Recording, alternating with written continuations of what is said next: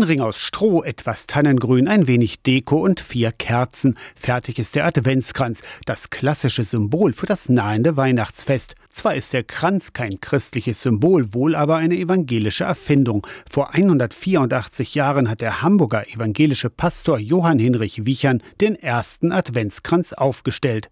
Wichern gilt als der Begründer der evangelischen Diakonie und Ulrich Lilie ist als Präsident des Wohlfahrtsverbandes heute so etwas wie sein Nachfolger. Wichern hat dann eben ein großes Wagenrad genommen und dann war eben für jeden Tag der Adventszeit eine Kerze. Es gab immer rote und weiße Kerzen. Die waren dann in der Eingangshalle im Rauen Haus und dann wurde feierlich jeden Tag eine Kerze mehr angezündet. Kann man sich vorstellen.